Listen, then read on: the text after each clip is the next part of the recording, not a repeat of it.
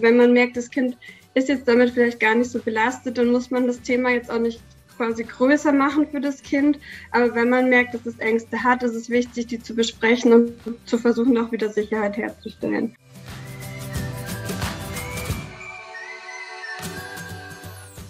Hallo und herzlich willkommen zu einem neuen Elternweb to Go Talk und Podcast. Ähm, diesmal ein kurzes Gespräch, aber zu einem sehr aktuellen Thema, zum Krieg in der Ukraine. Es geht darum, wie wir als Eltern damit umgehen und auch mit unseren Kindern über dieses Thema sprechen können.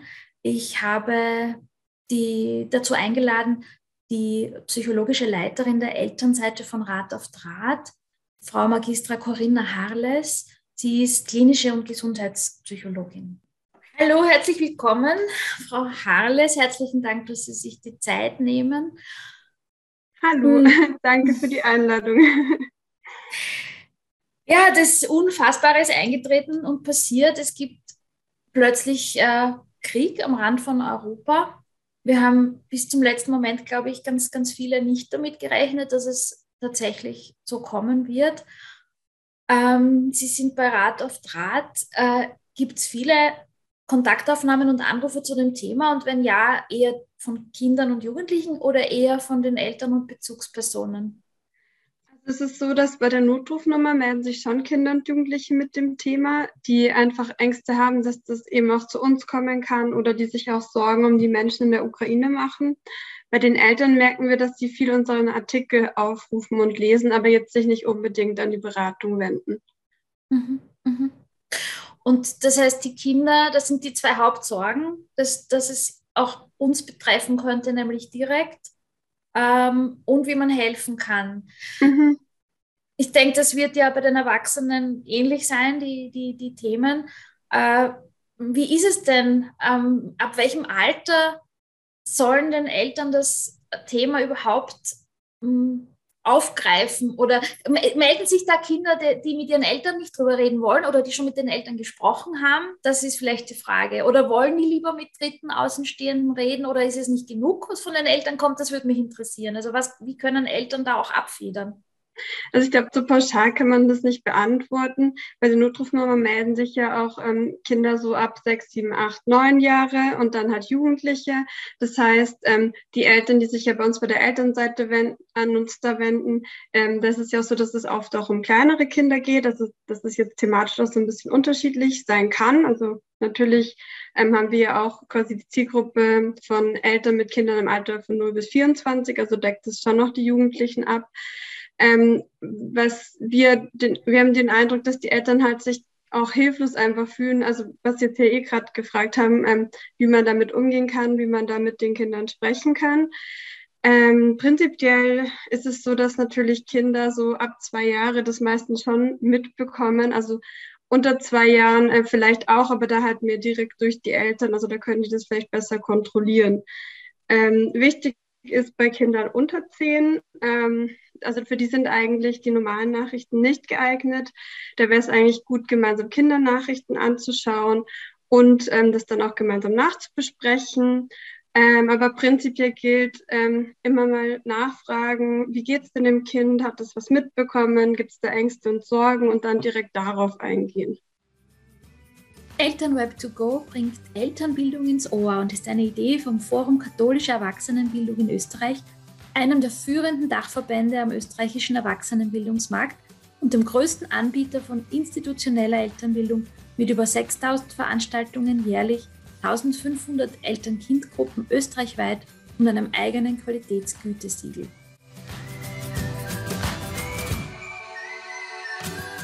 Das heißt, es ist offensichtlich schon im Kindergarten und natürlich auch in der Schule ein Thema, zumindest so, dass es am Rande die Kinder mitbekommen.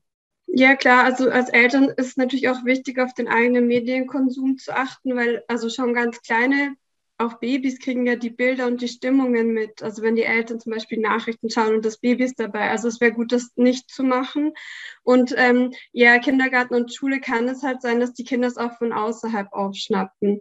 Gerade in der Schule werden ja manchmal dann über WhatsApp schon Sachen weitergeschickt. Also da ist es natürlich dann auch ähm, unkontrollierbarer, was quasi das Kind alles mitbekommt. Mhm, mhm. Und es fällt uns ja schon als Erwachsene schwer, das in Worte zu fassen, aber wie schafft man das dann kindgerecht zu erklären, was da passiert oder was sich da abspielt oder was es auch für Bedrohung direkt ist? Mhm. Ähm, ja, also es ist so, je kleiner das Kind, desto einfachere Worte sollten benutzt werden.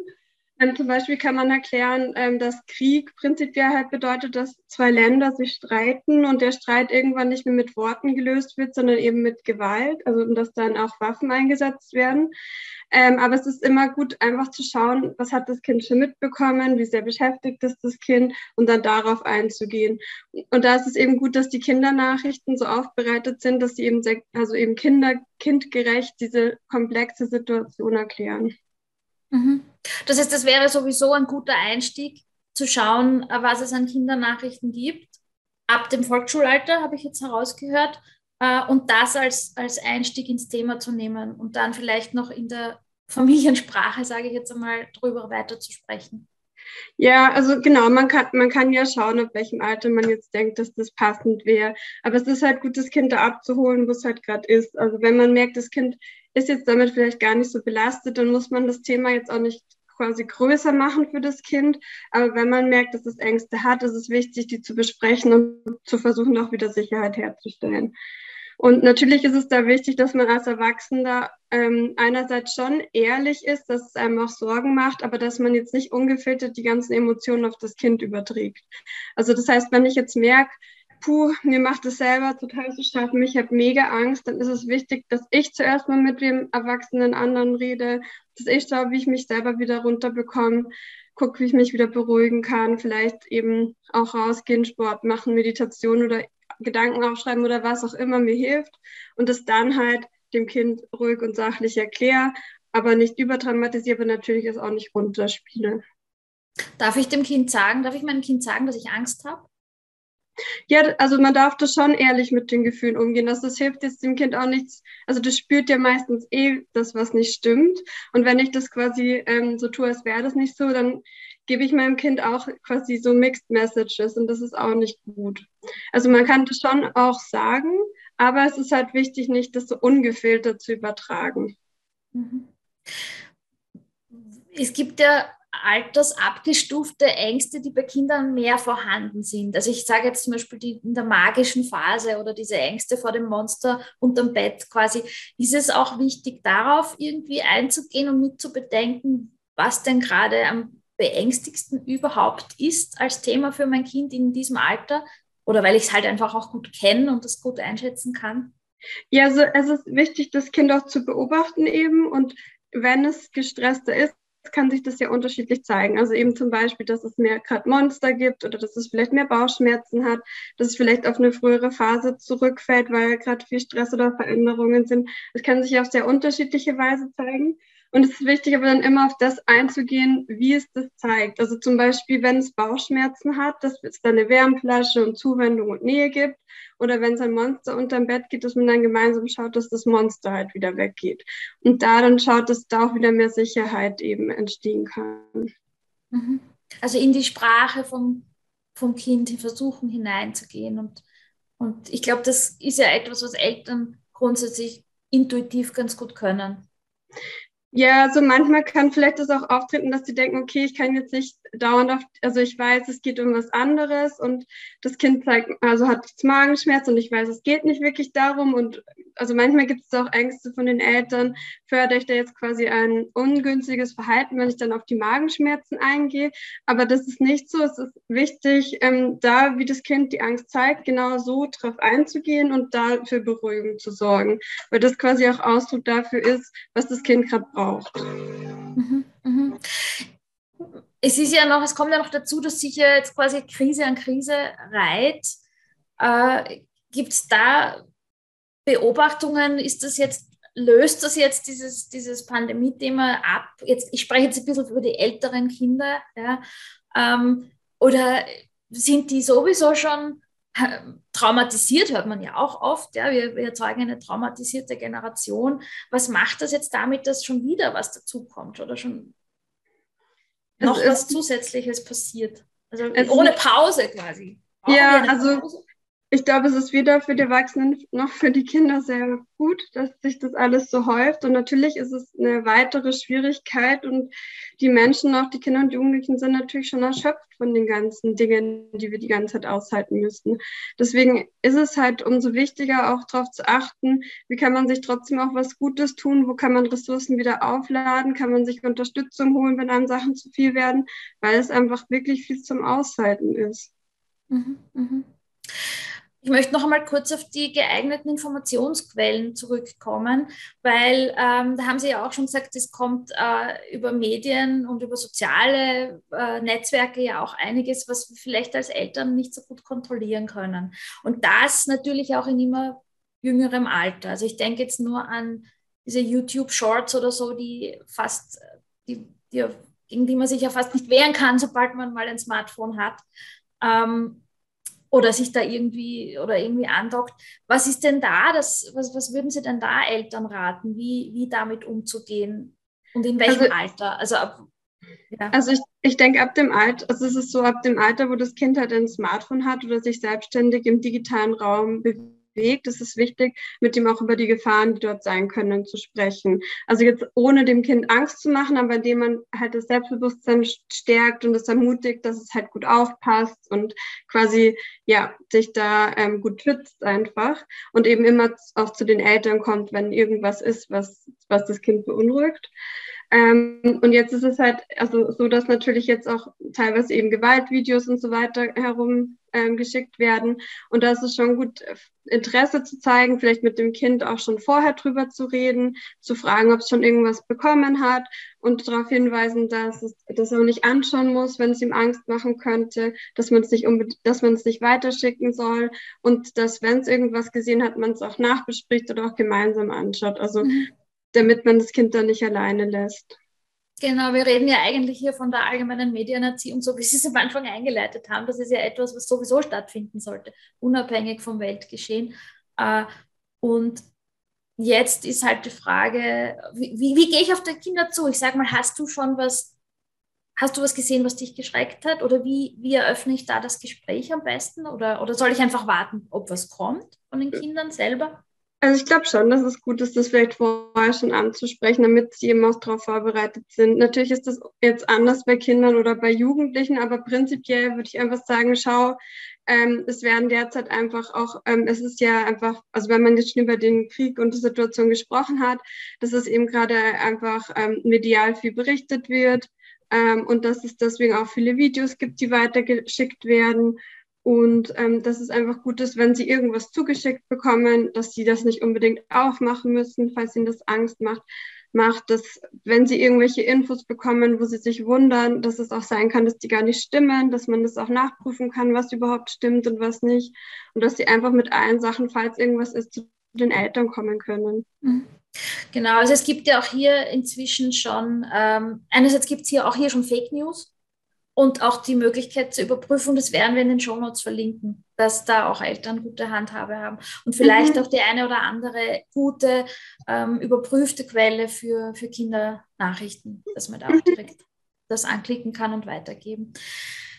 Ähm, was mir noch dazu eingefallen ist, ist das Thema Rituale. Wie, mhm. die sind, stelle ich mir jetzt vor oder erlebe ich auch selbst so in meiner Familie ja doch jetzt besonders wichtig weil sie Sicherheit geben? Ja, auf jeden Fall. Also ähm, gerade wenn eben solche Dinge passieren, die einen halt auch aus der Bahn werfen können, ist es wichtig, eben Ritualen, Routine weiterzumachen, für Kinder den Alltags möglichst normal wie sonst zu gestalten, auch schöne Dinge zu machen, also sich jetzt nicht so zu fühlen, dass man gar nichts Schönes mehr machen darf. Das ist so, sogar sehr wichtig. Ähm, ja, und für möglichst viel Stabilität sorgen. Mhm. Genau, das wäre meine eigentlich schon abschließende Frage gewesen heute. Wir nehmen das am Faschingsdienstag auf. Ähm, wir als Erwachsene haben vielleicht das Gefühl, naja, das ist jetzt nicht die Zeit zum Verkleiden und zum, zum Lustigsein. Aber wie ist das für Kinder? Ja, also es ist natürlich, also sicher immer eine Abwägung, wie, wie man halt jetzt zum Beispiel dann Fasching auch feiert. Und wenn man jetzt als Erwachsene sowas abzeigt, als Solidaritätsbekundung, denke ich, das ist auch sehr berechtigt. Aber vielleicht kann man für Kinder trotzdem in Kleinen auch Fasching feiern. Mhm. Ja, Genau. Also das denke ich auch, dass das vielleicht jetzt auch so ein bisschen eine Abschluss, Abschlussbotschaft wäre, den Kindern das nicht alles zu nehmen. Äh, würden Sie das unterstreichen so oder unterschreiben so? Ja, also ich denke, es ist genau sehr wichtig, auch ähm, für Sicherheit, Struktur, Zuversicht zu sorgen. Und das ist natürlich auch wichtig, schöne Dinge gemeinsam weiterhin zu machen. Ja.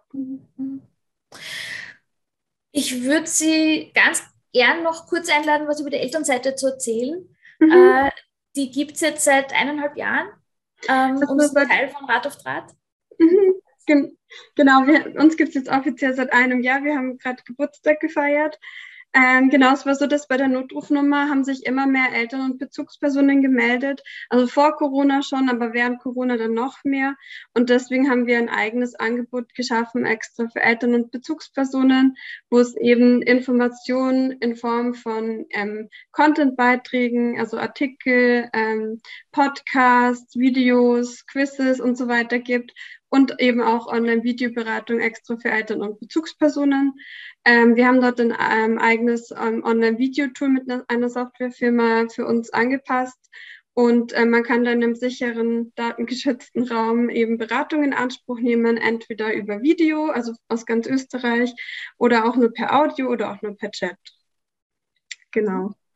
Und man kann sich ganz einfach einen Termin buchen. Es gibt einen Kalender auf der Seite und alle freien Termine sind blau. Also man kann die rund um die Uhr buchen. Oft geht es den Leuten auch schon besser, wenn sie einen Termin gebucht haben und wissen, dass es halt einen Ort gibt, wo man dann das Thema besprechen kann. Genau. Und ja, man kann sich auch anonym beraten lassen. Mhm. Was kostet das Angebot? Ähm, wir haben ein Pay-as-you-wish-System. Das heißt, jeder kann so viel geben, wie er gerade hat. Also wenn jemand nichts hat, ist es okay. Und wenn jemand vielleicht mehr geben möchte, dann ist, freuen wir uns natürlich auch.